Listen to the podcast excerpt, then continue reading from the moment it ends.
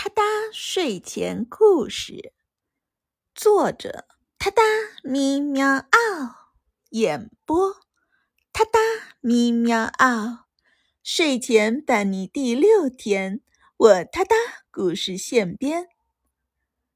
猫咪的小聪明，你最最可爱的小猫猫，给你讲故事了。今天的故事发生在本宇宙是女座超本星系团本星系团银河系猎户座旋臂太阳系第三环之外的平行宇宙里，是一个允许动物成精的地方。很久很久以前，有一只名叫闹闹的小猫。最近发现自己突如其来的解锁了一项天赐的技能——瞬间移动。是的，没错，它可以瞬间从一个地方传送到另一个地方。这个技能对于小猫咪来说可真是太实用了。这天，闹闹看到铲屎官正在吃饭。桌上放了一碗新鲜的鱼，闹闹张望了一下，确定没有人注意到它，就以迅雷不及掩耳之势，利用自己的瞬间移动技能，从地上滋溜一下传送到了桌面上。正当闹闹露出小尖牙。就快开始享受美味的时候，铲屎官突然回过头来。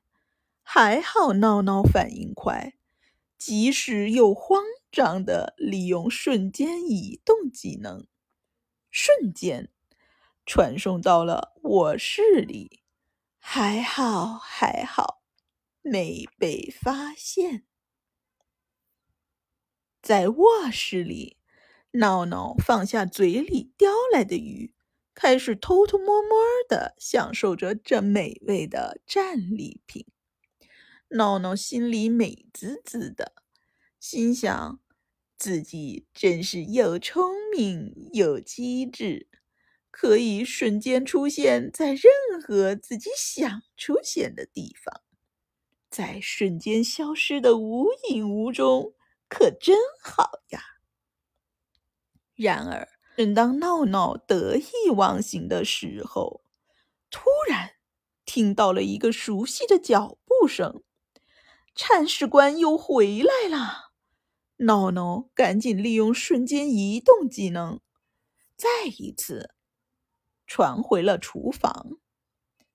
这回，他又成功的躲掉了铲屎官的追捕。可是嘴里的鱼只有半块了。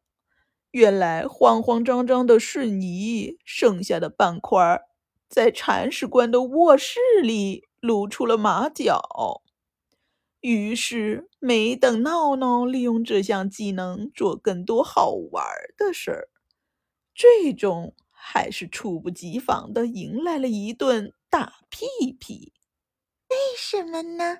为什么呢？铲屎官怎么就破解了我完美的瞬移？闹闹至今想不明白。铲屎官看着闹闹委屈巴巴的小模样，摸了摸闹闹的头，笑着说：“小馋猫还能为什么？瞬移归瞬移，干坏事儿怎么可能不留下痕迹呢？”小猫咪，你心里那点小九九，我可是你妈，我还能不知道吗？所以，正所谓魔高一尺，道高一丈，小聪明终归斗不过大格局，这就是传说中的降维打击喽。他的咪喵啊！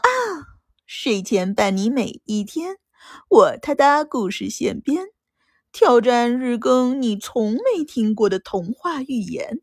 关注我，关注我，关注我，关注我，他哒咪喵嗷。给你新鲜，祝你好眠。明晚我们随缘再见。